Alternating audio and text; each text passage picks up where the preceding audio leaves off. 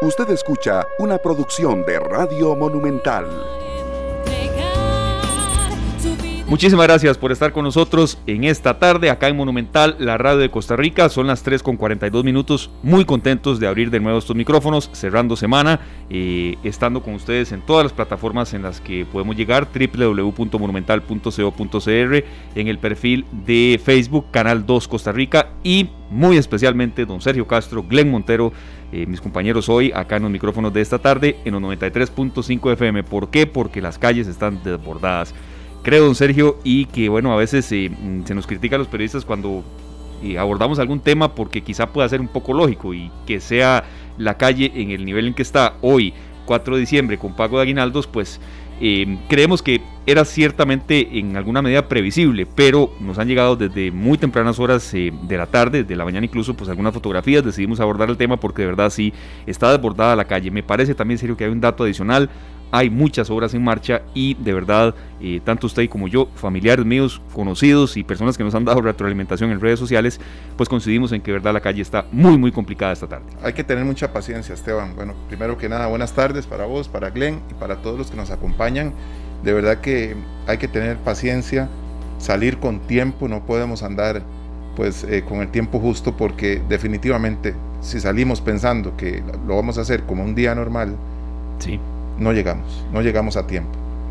Eh, me encontré presas eh, que tienen que ver con construcciones, que no, que no son de obra del gobierno, sino que más bien empresas privadas que construyen y tienen la maquinaria en San José Centro, ahí por el lado del Paseo Colón.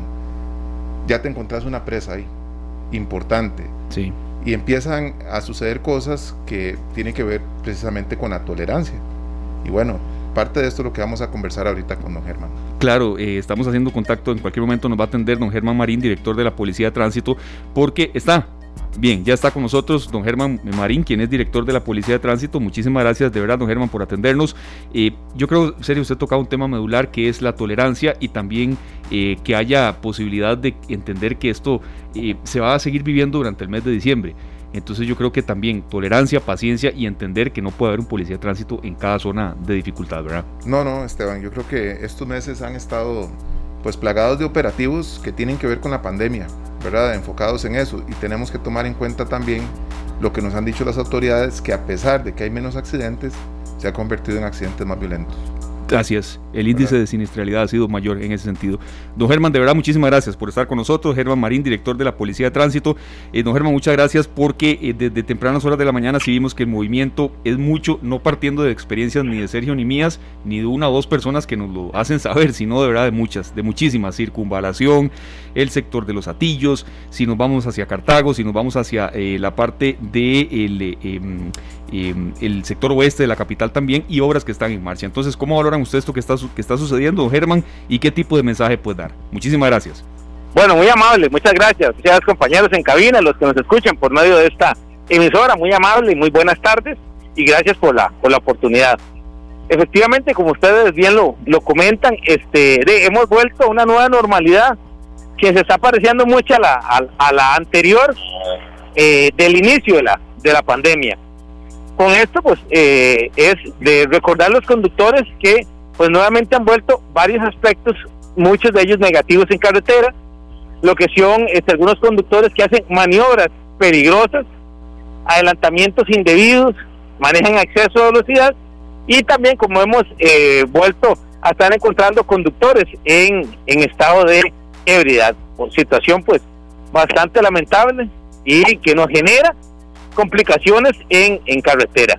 Este, en ese sentido, pues eh, indicar dos aspectos, con el operativo de fin de año, con el operativo de Navidad y que queremos un operativo de diciembre seguro, ocupamos también pues el apoyo de los ciudadanos en varios aspectos. Uno, de comprender la importancia de manejar en forma responsable y evitar exponernos a accidentes de tránsito. Y otros aspectos es aquellos conductores que divisen, por ejemplo, algún vehículo haciendo maniobras al margen de la ley y respetando el señalamiento vial, o que pueda tener algún tipo de conducta delictiva, que nos haga su reporte al sistema de emergencias 911, en el cual nos estaremos atendiendo y estaremos coordinando las acciones para sacar a ese tipo de, usuarios. Otros aspectos importantes es recordar que aunque eh, estemos entrando en un proceso de reactivación este, económica y volviendo a una dinámica vehicular, pues siempre recordar que lo hagamos de forma segura, de forma responsable, manejemos con precaución. Efectivamente, como usted lo comenta, el fin de semana anterior estuvo muy cargado, mucha afluencia este, de vehículos, eh, mucho congestionamiento en muchos puntos. Nosotros hemos lanzado un operativo de control y regulación, pero este, si bien es cierto, vemos que ha vuelto la, la carga vehicular y bueno, y reitero, vemos con buenos ojos la reactivación económica, no así, pues obviamente que se generan ese tipo de congestionamientos y de problemas viales en carretera. Indicarle a los usuarios que planifiquen la ruta, que planifiquen eh, la salida para evitar también andar manejando este en algún momento tensos o ah, si hacemos una mala programación del tiempo, algunos conductores que se desesperan, hacen virajes en U y respetan la luz roja del semáforo, aceleran a fondo, situaciones que podrían provocar un accidente en carretera y pueden exponerse a sufrir una lesión y obviamente pues involucrar a terceras personas inocentes en ese incidente y generar pues obviamente un grado de peligrosidad y afectación. Claro que sí, don Germán. Eh, nosotros pues vivimos esto a diario, ¿verdad? Y hay, una, hay un carro que nunca contamos que es el carro nuestro. Siempre decimos, ¿qué montón de carros hay en la calle? Y el mío, ¿verdad? O sea, nosotros somos parte del tráfico que, que satura las, las carreteras, así es que así como tenemos derecho a circular, todos los demás también. Creo que Efectivamente. A veces se nos olvida eso. Tenemos que, que comprender que, bueno, que, que todos venimos en una en una red que es comunitaria y esa eh, red este, tenemos que respetar también a los más pequeños que a veces lamentablemente vemos conductores que ven una bicicleta y en vez de darle campo tener obviamente pues el, el espacio y el tiempo y la paciencia que debe conllegar se le abalanzan el vehículo le tocan el pito. Incluso hay gente pues más agresiva que grita improperios le atraviesa su automotor no solo digo al peatón y al ciclista. Si mi vehículo es más grande, pues entonces trato de, de, hacer sentir incómodo al vehículo más pequeño, donde obviamente lo correcto es que más bien el más grande debemos de proteger al más pequeño. Si yo ando en un camión, pues debo defender o proteger y tener la tolerancia para los otros vehículos más pequeños que el mío. Y así debe ocurrir en todos los escenarios. Claro. El motociclista proteger al peatón o el ciclista proteger al peatón y así en esa misma escalada. Así como vos lo comentás, debemos de, aprender a vivir no solamente un tema de respeto, sino en los tres componentes, respeto, responsabilidad y tolerancia. Claro que sí. Don Germán, yo no sé si usted ha notado, y esto me parece que es, es algo un poco complicado, el tema de los eh, que trabajan ahora pues con las entregas de comida. Son muchos, pero hubieras que notado muchísimos que no tienen una luz en ningún lado eh, uno escucha porque son eh, bicicletas modificadas, la mayoría, o muchas de ellas, perdón, no creo que la mayoría, pienso que la mayoría son motocicletas, pero no hay ni una sola luz. Si no es porque se escucha ese motor donde viene, uno no sabe que viene alguien ahí, ¿verdad? Dependiendo la hora, si está lloviendo. Eh, y, sería muy importante que estas compañías que ofrecen empleo y que dan una gran posibilidad a, tanta gente que se gana de manera honrada su, su salario, que también puedan, pues, ya sea equiparlos, ¿verdad? Con las luces necesarias y el equipo necesario, y, o exigirles que se equipen. Igual las bicicletas, he visto muchísimas bicicletas en la noche sin una sola luz. Creo que tenemos que hacer un esfuerzo todos, y sé que es un momento difícil, pero es un esfuerzo para vivir mejor. Totalmente de acuerdo, y hemos venido trabajando en esta etapa con eh, mucho de este grupo de eh, transportistas en bicicleta este y que eh, como usted bien lo comenta son o bicicletas bicicletas de tracción humana o bicicletas que les adaptan un motor pequeño.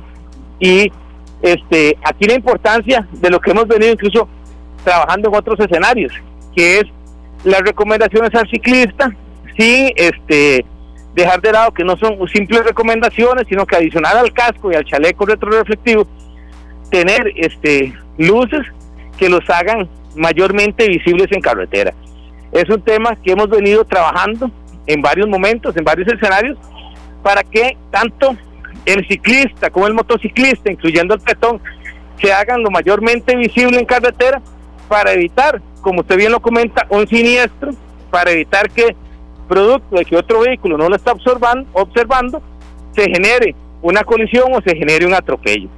De ahí que, como usted lo, lo indica, hemos tratado, incluso por medio de campañas, tanto del COSEBI como del INS y de otros equipos de emergencia, generar esa conciencia para que no solamente las empresas, sino el propio ciclista o el de la eh, esta bicicleta con motor se haga visible, no solamente con su vestimenta, sino también con eh, luces y equipos retroreflectantes para que en conjunto logremos evitar tener esos siniestros en las vías públicas. Sí, don Germán, hay una consulta que queremos formularle y es con respecto a obras que están en marcha que evidentemente pues van a hacer más difícil eh, la circulación. Le agradecemos que esté con nosotros, pues sabemos que está en pleno operativo y, así nos, lo hicieron saber los que nos permitieron el contacto con ustedes, más bien, don Germán, pero sabemos que son minutos muy valiosos porque mucha gente está en carretera y esto está apenas arrancando. En obras como circunvalación, como la zona de Guadalupe y demás, hay posibilidad de asignar algunos oficiales de tránsito. Sabemos que sería, no sé si hasta contraproducente, pero alguna mm, posibilidad real de agilizar un poco las vías, sabiendo que ya poco a poco pues acercan las fechas más eh, eh, fuertes de diciembre. Sí, bueno, en correlación a estas diferentes obras, tanto en lo que es Circunvalación Norte, eh, en Tronque, la Ruta 32, lo que es el, cruce este en, en Guadalupe, el cruce semafórico de Guadalupe, que actualmente ahora hay una rotonda. En muchos de estos entronques tenemos eh, personal nuestro con el objetivo de garantizar este, los mayores flujos vehiculares. Este, en algunos de los momentos donde hay mayor afluencia vehicular, pues es donde logramos ubicar eh, personal para hacer eh, los dos aspectos. Algunas etapas de regulación y otras es eh, una labor mixta donde se atienden los accidentes de tránsito porque lamentablemente a mayor dinámica vehicular se nos presenta también que hay mayor cantidad de accidentes. Entonces, de aquí pues siempre reiterarle al conductor que manejemos sumamente atentos en carretera, sumamente concentrados, que en estas horas que comienzan a dar inicio, por ejemplo, ya se dio la orden de inicio en el cruce de Taras en Cartago y otros puntos en lo que es el sector de la ruta nacional número 2.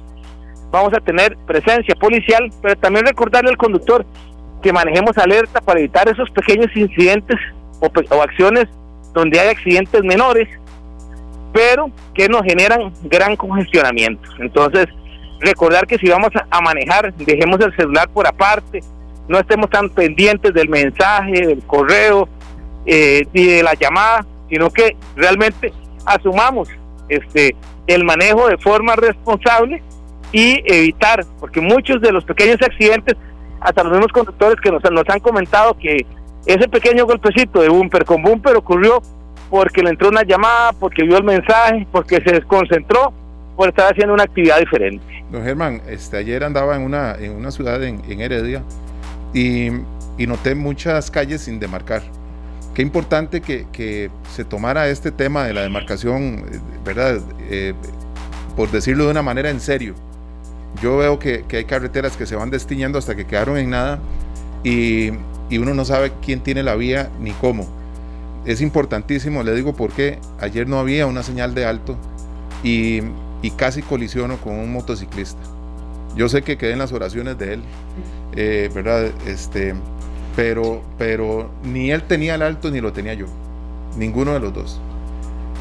tal vez, tal vez este, en alguno de estos puntos, y, y perdona la interrupción, claro. agradecería este, que nos hagan llegar su reporte por medio del 911, el departamento de eh, señales del MOP, de la Dirección de Ingeniería, este, se les hace llegar, el usuario hace el reporte, el 911, que en tal cruce, que no está la demarcación, que el semáforo está malo, que la señal de alto se la robaron, cualquiera que sea la, la inquietud, que no existe señalamiento del todo, que se borró, nos hacen esa llamadita al 911 y lo cual pues obviamente evitará accidentes a futuro y a su vez nos genera un reporte real para poder ir y colocar el señalamiento correspondiente en cada localidad. Bueno, muy importante y muchas gracias por esa aclaración porque sabemos que muchos pues desearían, ¿verdad?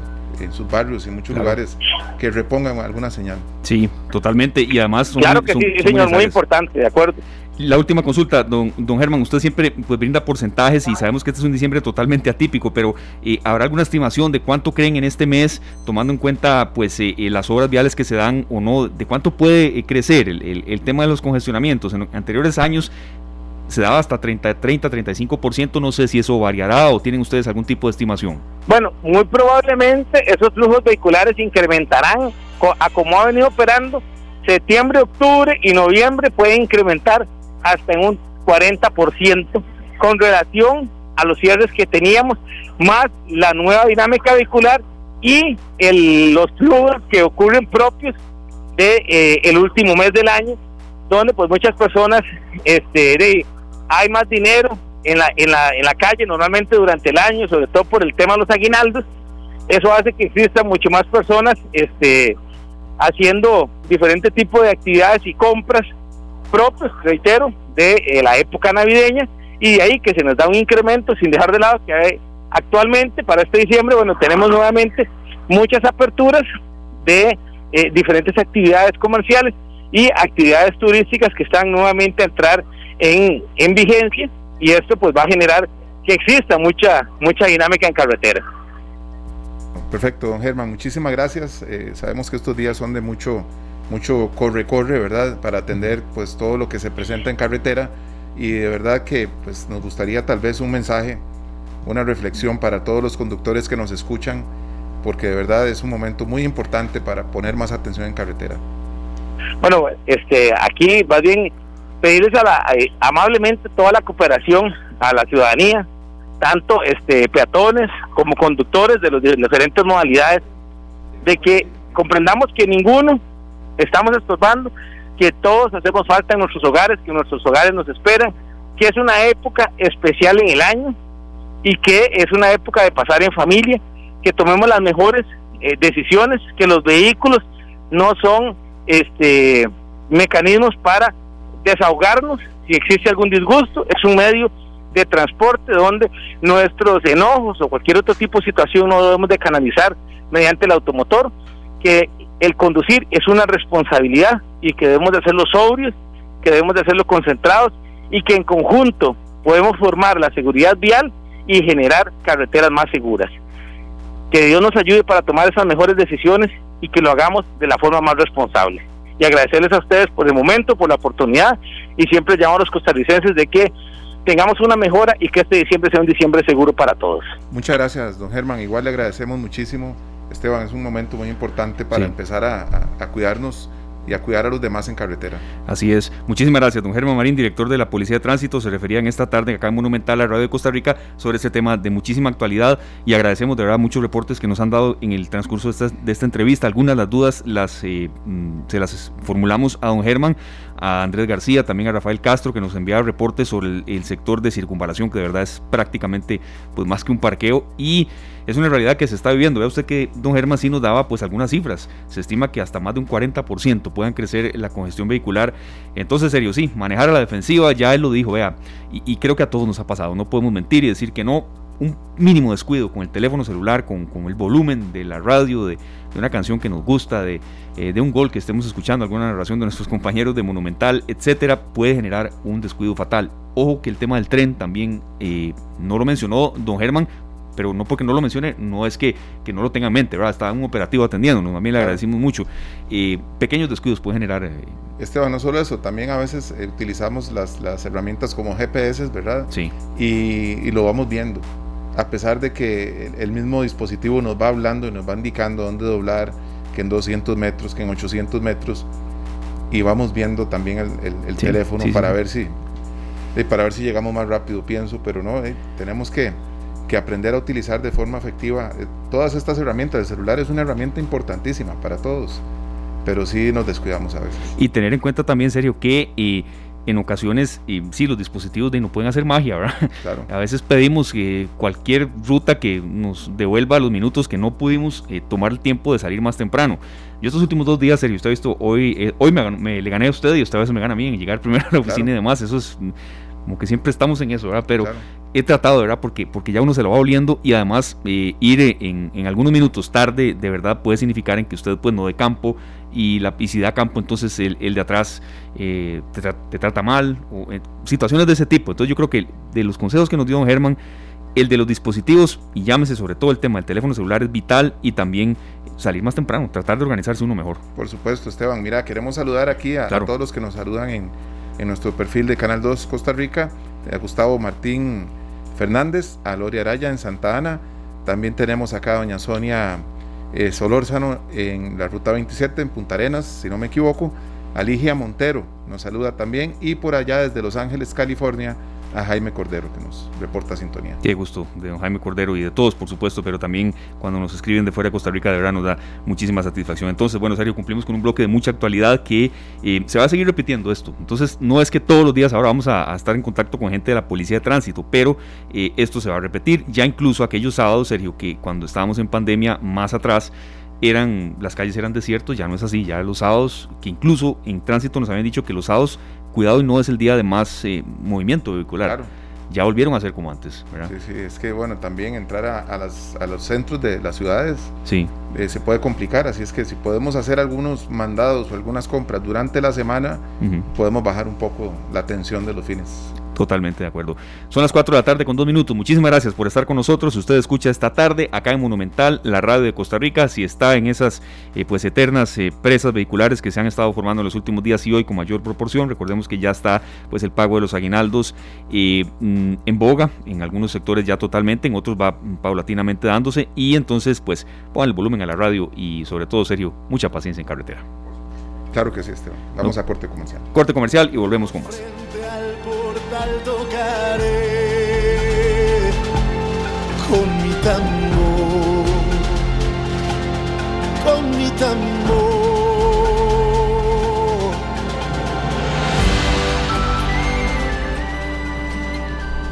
Son las 4 y 8 de la tarde acá en Radio Monumental. Estamos en esta tarde, escuchamos a este gran cantante y compositor mexicano, también actor, Carlos Rivera, con una canción que es un icono de las navidades, como es el tamborilero, también conocido en inglés como The Little Drummer Boy. Así es. Es una canción que tiene muchísimas versiones, Esteban.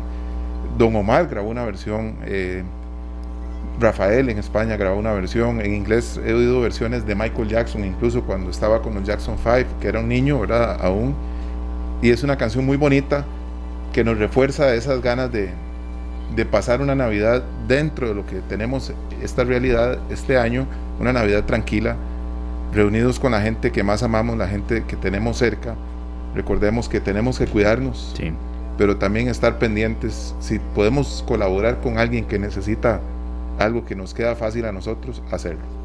Creo que está en cada uno de nosotros hacerlo, serio. Y esta es una canción que la conocemos en muchísimas versiones. Y esa es parte de la intención de este bloque musical que estaremos todo el mes de diciembre reforzando y también atendiendo solicitudes de explorar distintas versiones de canciones que desde niños nos han recordado la Navidad. Claro que sí, incluso cuando abrimos el programa abrimos con una cantante que se llama Gabriela Cartulano. Ella es este, italo-venezolana y es una cantante de música cristiana. Tiene incluso un, premio Grammy en uno de sus álbumes. Grabó un ganó un Grammy al mejor álbum de música cristiana. Y la canción que era el motivo de la Navidad tenemos muchos motivos este año, ¿verdad? Y principalmente eh, tener eh, fe, muchísima fe y amor para todos los que lo necesitan algunos más que otros. Sí, creo que es lo que no podemos perder este año, la fe y que sea el 2021 pues un año mejor.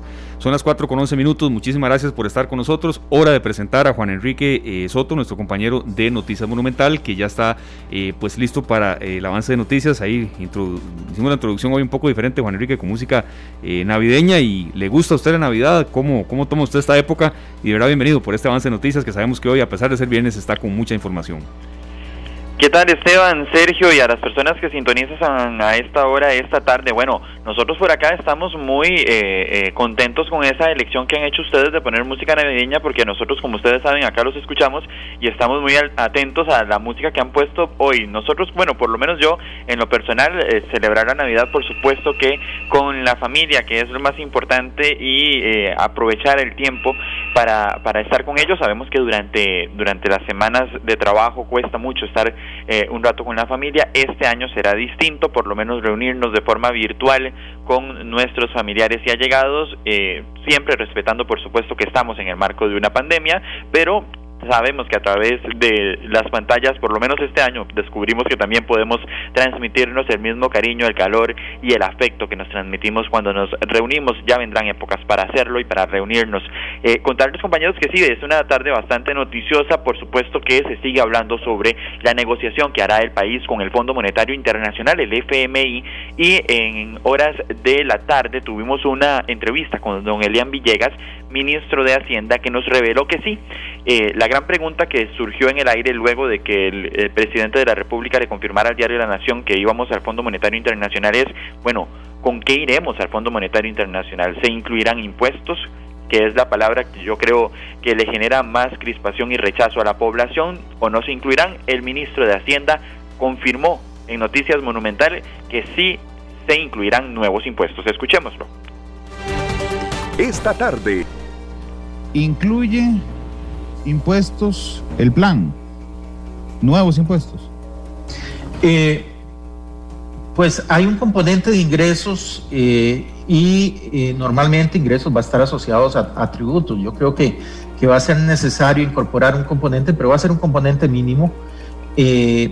ahí es parte de lo, que, de lo que hay que revisar con mucho cuidado para que colocar con pinzas lo, lo que se vaya a colocar, pero eh, en modo alguno va a ser un componente como el que tenía el plan de septiembre, va a ser algo muchísimo más moderado. Y usted tiene un montón de elementos sobre la mesa. Tiene impuesto de venta, eh, bueno, impuesto al valor agregado, tiene renta, tiene a las transferencias bancarias o a las transacciones bancarias, perdón, que, que se había hecho. ¿Alguno de esos tres viene incluido en el plan? ¿Es el que están pensando, don Elian? Ahí, don Randall, yo, yo preferiría reservarme esa, esa información, sí, precisamente porque es parte del balance que se está haciendo en estos días.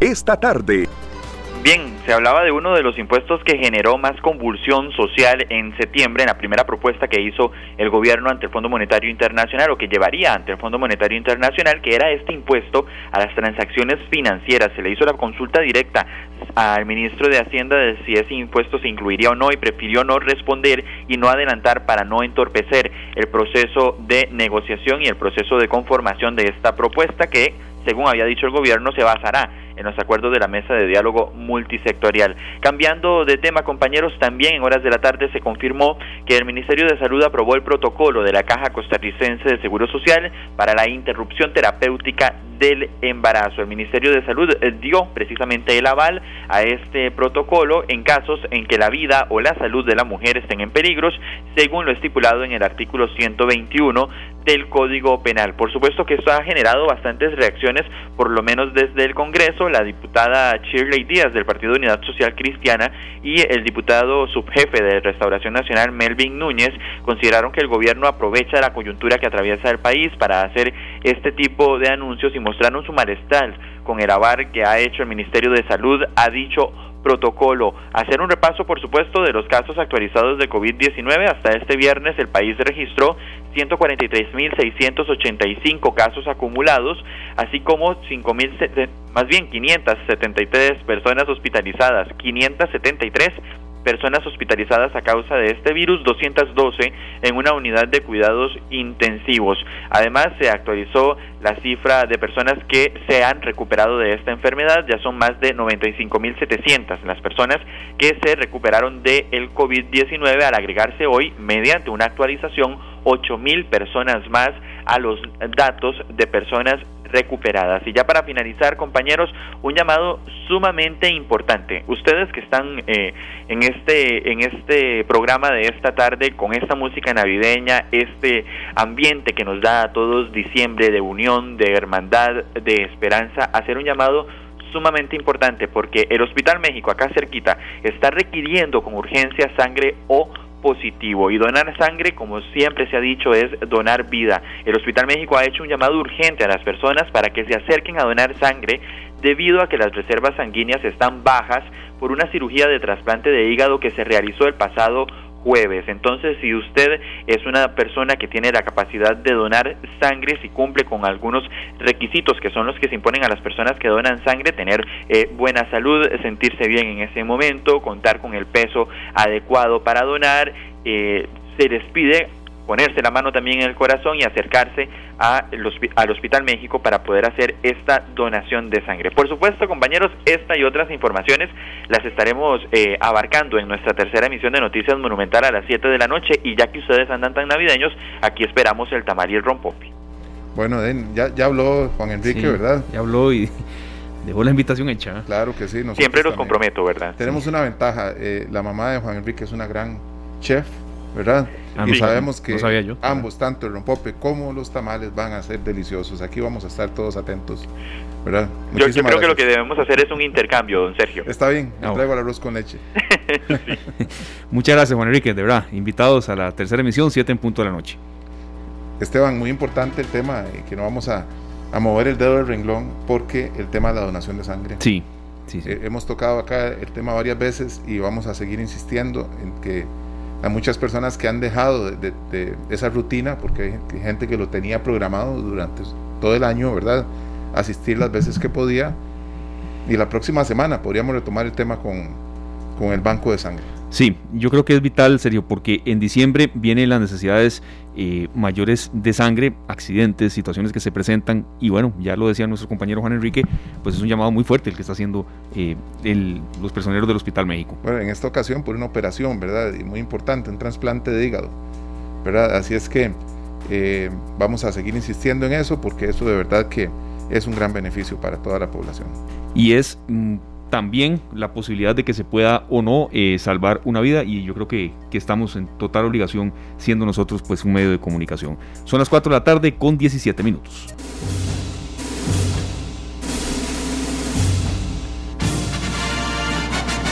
Esta tarde.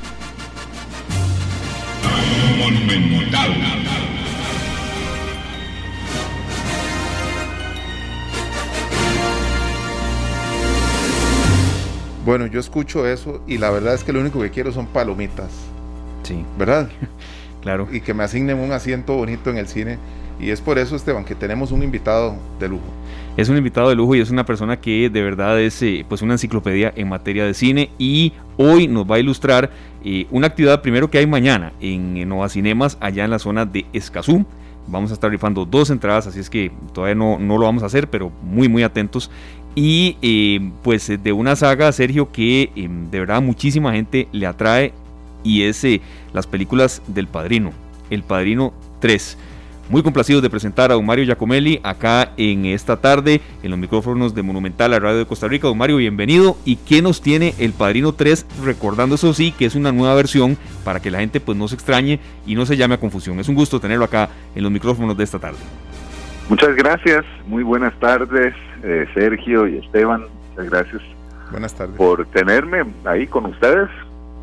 Eh, sí, esta, esta función eh, especial que tenemos mañana en Nova Cinemas Escazú es algo sí, único, digamos, aparte que es la actividad que tiene Cineforo y que tiene conversatorio al final, pero la idea de, la posibilidad de, ver en pantalla gigante una película de la saga del, del Padrino es, es algo muy poco común y esto es algo que sucedió, eh, digamos, porque el director mismo de la, de la saga del Padrino, eh, Francis Ford Coppola, decidió eh, modificar ligeramente su eh, película de 1990, El Padrino 3, presentarla nuevamente en, salas de cine con algunas modificaciones que la verdad no sé cuáles son exactamente porque no he visto todavía la película. De hecho, es una de las de las razones por las cuales todos los cinéfilos estamos ansiosos de ver la película, es ver cuáles serán los cambios que se hicieron con respecto a la versión original, pero digamos, también en lo personal lo que me llama mucho la atención es eso, la posibilidad de poder repetir, en, mi caso, o ver por primera vez una gran película así donde eh, como se merece, ¿verdad? Y dónde se merece, que es en, el, en la pantalla gigante. Eso eh, yo creo que incluso como han pasado ya varios años, me imagino que hay muchos espectadores que han visto y repetido las, las tres películas del Padrino, pero siempre en, en casa o en pantalla, en todo caso en una pantalla de televisor. Y, y, y la oportunidad de ver eso en, en pantalla grande es, es, increíble, porque de verdad que son algunas, son eh, de las mejores películas que se han realizado. Eh, la saga del Padrino es un, un, un, clásico, son de esas películas incluso que uno ve varias veces y nunca se cansa de repetir de encontrarles nuevos detalles. Y, claro. Entonces, bueno, de hecho, esta película, digamos, eh, El Padrino 3 ya no se llama El Padrino 3, eh, eh, ahora le pusieron el título, que era el título que originalmente Francis Ford Coppola quería para, para la película. Y, y, que él siempre quiso ponerle este título, que es el, el Padrino Epílogo, la muerte de Michael Corleone. En esa época, en 1990, la gente de, de los estudios Paramount eh, no quiso, ¿verdad? Tuvo un gran pleito con, con el director porque decía, ah, ese título, además que contiene lo que hoy diríamos que es un spoiler, ¿verdad? Que cuenta el final de la película. Sí. Eh, y nada, les, les pidieron que, que titulara la película Padrino 3, lo cual es lógico también. La primera se llama El Padrino, la segunda El Padrino, segunda parte y Padrino claro. 3. Y así fue. Don Mario, quiero hacerle una pregunta que tiene que ver estrictamente con esa con esa cultura de ir al cine, ¿verdad? Esa buena costumbre que tenemos muchos de ir al cine.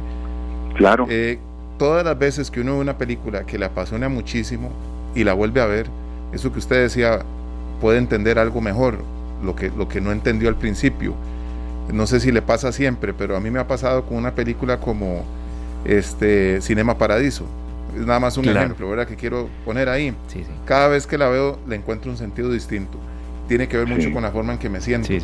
Pero en una película como El Padrino, en donde aparte es una reedición, en donde va a haber uno cosas que no había visto antes, tiene que ser fabulosa. Pinta, sí, claro. Pinta así. Es, es, eh, tiene toda la razón. Yo creo que siempre, eh, cada vez que uno ve una película, la ve con ojos diferentes, aunque la película siempre es la misma. Eh, cambia uno, ¿verdad? Cambia su percepción y, y, sobre todo, bueno, hay películas que donde esto eh, es más es más evidente que en otras, qué sé yo, películas que sean un poco incluso com complicadillas a nivel de del argumento y de la y de la trama, entonces uno ya viéndola por segunda vez, después de saber ya cómo termina, eh, realmente la, le puede agarrar más eh, eh, más detalles y apreciarla mejor. Pero en general, yo creo que cualquier película, al ser al, al, ser analizada una segunda vez, le ofrece a uno la oportunidad de verla de manera distinta. A veces uno cambia incluso de, de opinión. La primera vez la ve y no le gusta tanto, y ya la segunda como que le le agarra el gustito, ¿verdad? En este caso yo creo que sí, con, películas como la del, del, Padrino son, en realidad son muy claras, no hay nada como que, que entender realmente. Es, es que uno las aprecia más porque son eh, películas sumamente bien hechas y con, con un nivel de, de detalles en la presentación, en la actuación, donde uno la ve una vez y, y y, y, y, pone atención a, a, ciertos detalles y descuida a otros inevitablemente. Entonces, siempre es un, un gran placer este, repetir estas películas. Pero yo no sé, yo estoy dando por sentado de que todo el mundo ha visto El Padrino 3. ¿verdad? A claro. lo mejor va a haber, eh, supongo que sí, que va, va a haber un público eh, que nunca ha disfrutado de la película. Bueno, y para los que vimos la, la, El Padrino 1 y El Padrino 2 hace muchos años, nos va a tocar también eh, pues verlas de nuevo, ¿verdad? Porque esto es lo interesante la ventaja, de esto, claro. ¿verdad? Sí, la ventaja es que ahora eh, la, la, las primeras dos del Padrino están en Netflix y están en muy buena calidad. Creo que mucha gente las está descubriendo incluso a través de esa plataforma, pero claro, la tercera no está ahí precisamente. No, no, no, porque eh, este proyecto de, de, esta reedición del Padrino 3 creo que se venía gestando hace un, hace un tiempo, pero eh, lo dejaron como medio secreto para hacer una sorpresa. Perfecto, don Mario, no se nos vaya porque eh, usted se va a dar cuenta de, de, cómo la gente de verdad eh, aprecia la cultura cinematográfica. Vamos a rifar rápidamente, don Glenn, dos entradas para mañana en este cineforo 3 de la tarde en Nova Cinemas de Escazú 905-222-0000 905-222-0000 y bueno las personas aquí las vamos a poner al aire y, nos dicen de dónde nos llaman eh, también su nombre y por supuesto que quedan ya aquí debidamente anotados no tienen que venir a la central de radios en la Bruca a recoger la entrada sino que simplemente nos dan su nombre y directamente ya de manera digital allá en eh, Escazú en Nova Cinemas pues eh, simplemente dan su nombre, su cédula por supuesto, y ya pueden disfrutar de este cineforo de El Padrino 3. Entonces es parte de lo que queremos aquí em, tener en cuenta de cómo la gente serio pues aprecia estos espacios, sobre todo esparcimiento y reactivación económica. Por supuesto, Esteban. Bueno, tal vez Clem pueda tomar el número de cédula ahí primero, ¿verdad? Para eh, no darlo acá al aire. Pero sí, este, nosotros nos sentimos muy, muy felices, don Mario, porque esta reactivación de los cines y el, poder salir uno y compartir estos momentos es simple y sencillamente maravilloso. Eh, recuerdo las salas que estaban en el Centro Colón hace muchos años, Esteban. Yo venía con mi hermano y caminábamos desde el Centro Colón hasta el cine, hasta el edificio Omni para ir a comer a, claro. un, a un restaurante que se llamaba Pizza Alegre. Caminábamos, no sé si hay como dos kilómetros y resto, después del cine para ir comentando la película. Tenemos esa nueva oportunidad, pero ya ahora las pantallas son simplemente espectaculares. Así es, tenemos ya hasta ahora entonces el primer ganador y es eh, don José Bermúdez. Bienvenido esta tarde, don José, ¿cómo le va? Hola, buenas tardes, muchas gracias. Bueno, se gana usted entonces una entrada doble para El Padrino 3, mañana a las 3 en punto, allá en Escazú. ¿Qué es lo que más le gusta del cine, don José, en este eh, año tan complicado? perfecto, ¿no? Eh, fan del cine con mi esposa y He visto la 1 y la 2 varias veces, pero la tercera nunca. Así que será nueva para mí de, una vez. Qué maravilla. Bueno, éxitos y ojalá que la pasen súper bien, don José. Muy, muy amables, muchísimas gracias. Con muchísimo gusto, un placer. Pura vida, hasta luego. Pura vida, hasta luego. Perfecto, era entonces José Bermúdez Madrid, nada más con su cédula. Entonces, don José, eso sí, ya por acá la tenemos registrada. Usted eh, se apersona allá a Nova Cinemas en Escazú y puede disfrutar de eh, esta eh, de esta película y también de un cineforo con el experto Mario Giacomoli. Nos queda solamente pues un pase doble más. Estas oportunidades las vamos a seguir abriendo, entonces de verdad les agradecemos mucho. Poco a poco pues estaremos pendientes de eh, novedades y también y también este de lo que ustedes eh, nos soliciten también, ¿verdad? serio, en cuanto al tema de cine nacional, de que si hubo películas que se estrenaron, que cómo se están dando, como el caso de Cenizas Negras, que ya está online también, porque sabemos que es un espacio que la gente aprecia mucho. Claro que sí, Esteban, tenemos que apoyar todo, toda esta reactivación. Así es, eh, son ya las 4 de la tarde con 30 minutos y bueno, tenemos también otra persona que eh, nos va a dar su nombre y acá le estamos tomando pues el, el, em, el, número de cédula.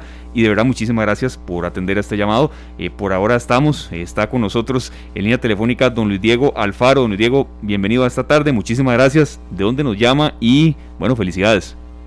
De acá, de carretera. Buenas tardes. Pues eh, feliz, feliz. Yo soy amante del cine y al igual que el señor anterior, eh, no he visto la tercera película. Las primeras dos las, las he visto incontables veces, pero entonces muy muy emocionado, la verdad. No no sabía este proyecto. Bueno, y, y no es este simplemente ir al cine. Mañana ha estado Mario Giacomelli ahí, quien va pues también a ver por primera vez esta tercera parte, don Mario.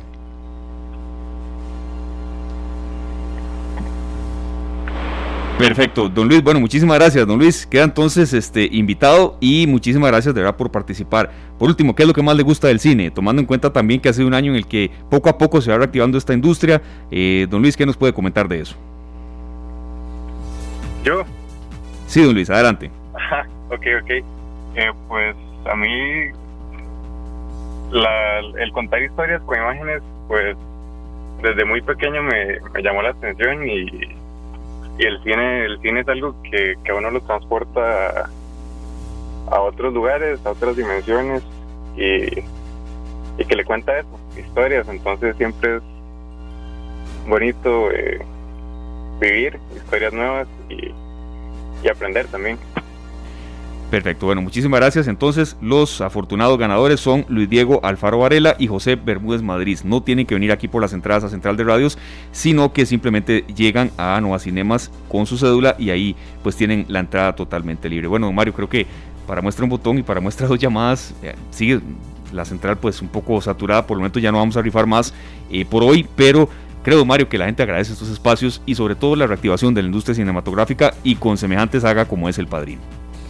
Claro que sí, está, hacía mucha falta esta reactivación. Yo creo que eh, vale la pena ahora confiar ¿verdad? en los cines y en, su seguridad y en la forma en que nos pueden cuidar con el distanciamiento social y toda la cosa y, la posibilidad de volver a disfrutar de esas películas en pantalla grande no tiene precio. Creo que es eh, es algo que para todos los que amamos el cine es una bendición. Me encanta el, hecho de que los dos ganadores no hayan visto la película. Que bueno, que eh, verdad, los dos eh, dicen que vieron las primeras dos películas, pero no conocen la tercera. Están en una posición privilegiada como para disfrutar al máximo de esta función de mañana. Van igual que ustedes, ¿no, Mario?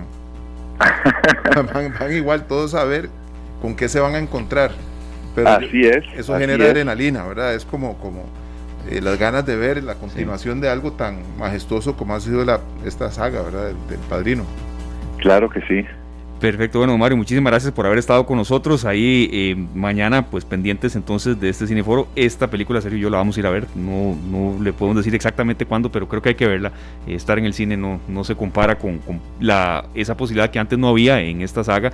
Y Sergio y yo queríamos también, Glenn, que usted nos despida con esa frase icónica que, que lo relaciona la gente con usted de lo que significa pasarla en el cine, don Mario. Yo sé que ya usted sabe más o menos cómo a qué nos referimos. Muy claro que sí, por supuesto, para todos los amigos que nos están escuchando, muy importante que, el, que siempre la pasen de película. Muchísimas gracias, don Mario Giacomelli. Por supuesto que de no tenemos eh, pues mucho más que agregar porque mañana va a ser el día especial para los que pueden comprar entradas, ¿verdad? También pueden asistir totalmente de acuerdo. Eh, bueno, esta entonces Cineforo será a las 3 de la tarde en Nueva Cinemas de Escazú. Muchísimas gracias de verdad, don Mario, por haber compartido los conocimientos en cine eh, de esta saga. Michael Corleone, heredero del imperio de Don Vito Corleone, intenta rehabilitarse socialmente y legitimizar todas las posiciones de la familia negociando con el Vaticano. Creo que hay que verla, serio, no, no podemos más eh, agregar mucho. Creo que habló el experto y los que quieren ir ya tuvieron sus entradas. Repetimos muy rápidamente los nombres: José Bermúdez Madrid y Luis Diego Alfaro Varela. Perfecto, Esteban. A las 4 con 33 minutos hacemos una breve pausa y ya regresamos con más de esta tarde. Son las 4 de la tarde con 40 minutos. Muchísimas gracias por estar con nosotros acá en esta tarde en Radio Monumental y agradeciendo también Sergio porque seguimos recibiendo reportes de lo que está eh, sucediendo en carretera y, también a las personas que nos están haciendo reporte de sintonía en nuestra eh, señal en Facebook Live en Canal 2 Costa Rica. Tenemos algunos nombres por acá. Claro que sí, Cristian Sánchez, un gran amigo que es el que anda entregando café y máquinas para hacer café, pero que las calles están realmente con el tránsito muy pesado. Dice que bueno, con la mejor sintonía que es Radio Monumental, tiene más paciencia. Totalmente, sí. Le agradecemos mucho a Cristian pues ese, ese, mensaje. También nos reporta por acá eh, de nuevo nuestro compañero Andrés García que en las inmediaciones de Matute Gómez eso Sí, ya, ya. Formalmente, por supuesto que lo ubique, eh, está también hecho como un parqueo ahí. Entonces, creo que es el panorama eh, que tenemos en todas las calles del país, sobre todo en el Valle Central. Por supuesto, así es que seguimos con paciencia y con esta tarde. Con esta tarde, son las 4 con 41 minutos y nos da mucho placer presentar a doña Karen Porras, quien es directora ejecutiva de la Unión Nacional de eh, Gobiernos Locales. Doña Karen, de verdad muchas gracias por estar con nosotros, porque hay un tema, dos, que queremos tocar con usted y eh, pues en primera instancia sabemos que es una decisión que recae en cada municipalidad, en cada alcalde, pero mi compañero Sergio y yo hemos comentado el tema de por qué pues hay zonas municipalidades, cantones, donde quizá los casos de coronavirus ya no sean tan elevados o la tasa de contagio y todavía siguen parques pues infantiles, parques de juegos eh, cerrados totalmente. Y aquí lo que recibimos Sergio y yo pues son, bueno, si están abiertos bares, si están abiertos restaurantes, ¿por qué no una zona donde haya esparcimiento más, tomando en cuenta que ha sido un año de puro confinamiento? Entonces, eh, sabemos que eso quizá no depende exclusivamente de ustedes, pero mm, ¿qué información pueden haber recibido en ese sentido y que es una queja que de verdad nos ha llegado mucho en las últimas semanas principalmente? Sí, buenas tardes eh, a Esteban y a todos los radioescuchas. Eh, armarnos de paciencia hoy, ¿verdad? Porque yo que estoy aquí en mi oficina veo pasar un montón de carros y un montón de presas aquí en el centro de San José. Claro. Eh, em, bueno, contarles en efecto que cada municipalidad tiene un contexto diferente, ¿verdad? Y más ahora en tiempos de COVID, como bien usted lo mencionaba. Eh, le corresponde al Comité Municipal de Emergencias valorar la apertura de cada de, los parques de cada cantón, pero aquí es importante además aclarar que no todos los parques eh, en un cantón tienen ya la autorización para eh, su apertura. Hay parques, por ejemplo, los de niños, que no, no los parquecitos estos donde los niños van a jugar eh, el Ministerio de Salud no permitió esa apertura, ni los, los de calesternia, ni los biosaludables, los que tienen maquinitas para hacer ejercicios. Eh, esos, ¿verdad? Por, por, el, por el nivel de contagio que puede darse en estos lugares eh, que no son permitidos por el Ministerio de Salud. También depende mucho de la capacidad instalada que tiene la municipalidad para la supervisión de los parques. Eh, ¿Por qué? Porque hay municipalidades que tienen policías municipales eh, y que pueden quizá con la cantidad que tienen supervisar uno o dos parques.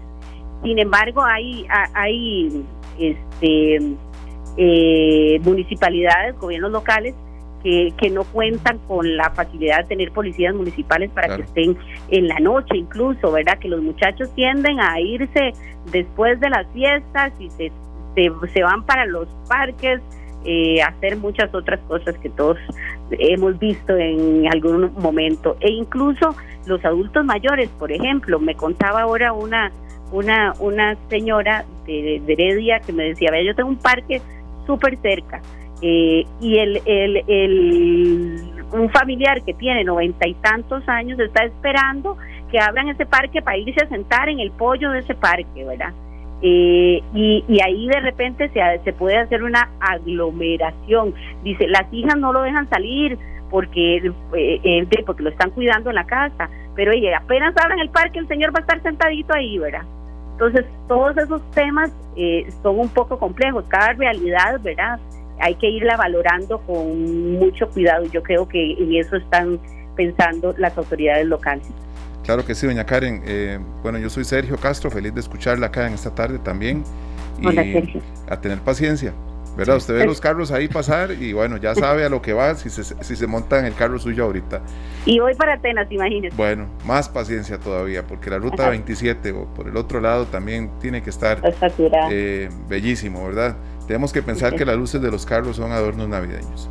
Bueno, eh, pero aparte de eso, vieras que yo vivo en, en San Miguel de Santo Domingo de Heredia y casualmente, sí, las canchas, los parques están cerrados. Y es una aclaración muy importante para los vecinos de todos estos pueblos y barrios en donde aún no se consigue que abran estos, estos lugares principalmente porque pues ya escuchando los motivos pues es lógico verdad que permanezcan así. Eh, y este, vemos también la posibilidad de que en medio de, lo que no podemos hacer, que se nos ocurra pues empezar a jugar con pólvora. Eso es un tema muy importante también, doña Karen, que eh, teníamos que hablar con usted porque en muchos lugares se está vendiendo pólvora que no es legal y el peligro que corren los niños y muchos adultos también al comprar este tipo de productos. Claro, pero ahora aún más eh, por la aglomeración. La pólvora siempre nos, nos une, ¿cierto? Eh, todos cuando vamos a ver pólvora, ahí estamos juntiticos eh, viendo la pólvora. Entonces aquí hay que tomar eh, medidas. El, el modelo nuevo es de autocuidado. nosotros hemos impulsado la apertura y creemos que que, es necesaria para la economía del país. Sin embargo, eh, tenemos que tomar medidas eh, para cuidar a los, a los nuestros y cuidarnos nosotros. Y en ese sentido, pues nosotros desde la Unión hemos hecho un llamado a la ciudadanía eh, porque las municipalidades ya han visto o ya están entregando los permisos temporales, ¿verdad? Las patentes temporales. Eh, y, y, bueno, y, o la extensión de la patente según lo, lo, establezca.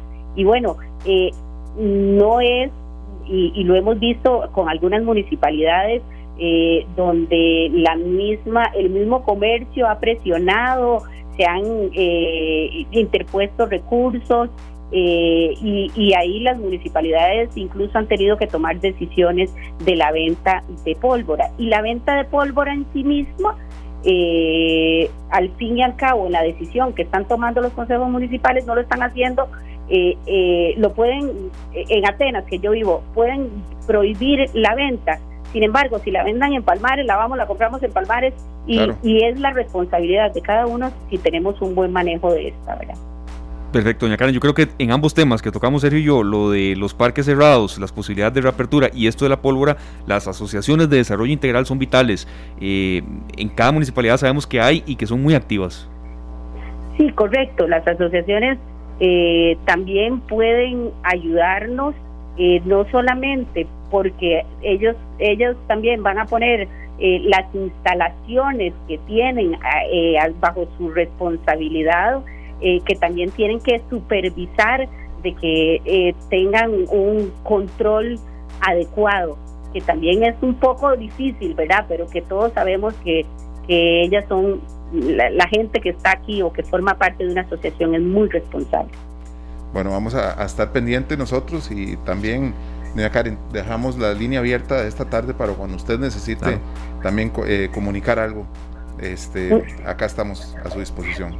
Muchas gracias a ambos y un, un saludo a todos los radioescuchas y eso, que nos armemos de, que, que, que, vayamos oyendo noticias y, y, y, programas como el de ustedes. ¿verdad? Muchas gracias. Y ahorita empieza pegando el ojo, así es que ese Ahí ratito viene, en el sí. carro pues puede ir sí. uno disfrutando también con un poquito de humor. Yo creo que se va a tirar las dos horas enteras. Eh, suerte, doña Karen, de verdad.